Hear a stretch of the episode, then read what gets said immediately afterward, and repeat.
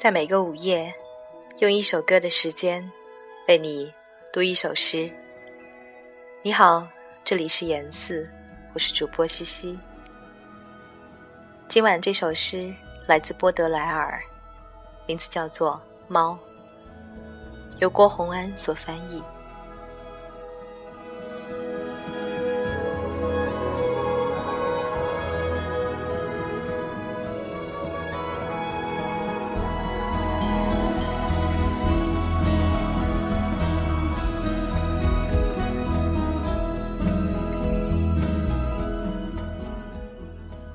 严肃的学者，还有热烈的情侣，在其成熟的季节，都同样喜好强壮又温柔的猫。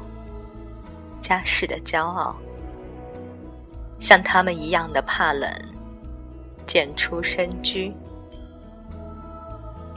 他们是科学，也是情欲的友伴，寻觅幽静，也寻觅。黑夜的恐惧，黑暗会拿来当做音乐的坐骑。假使他们能把骄傲供认屈前，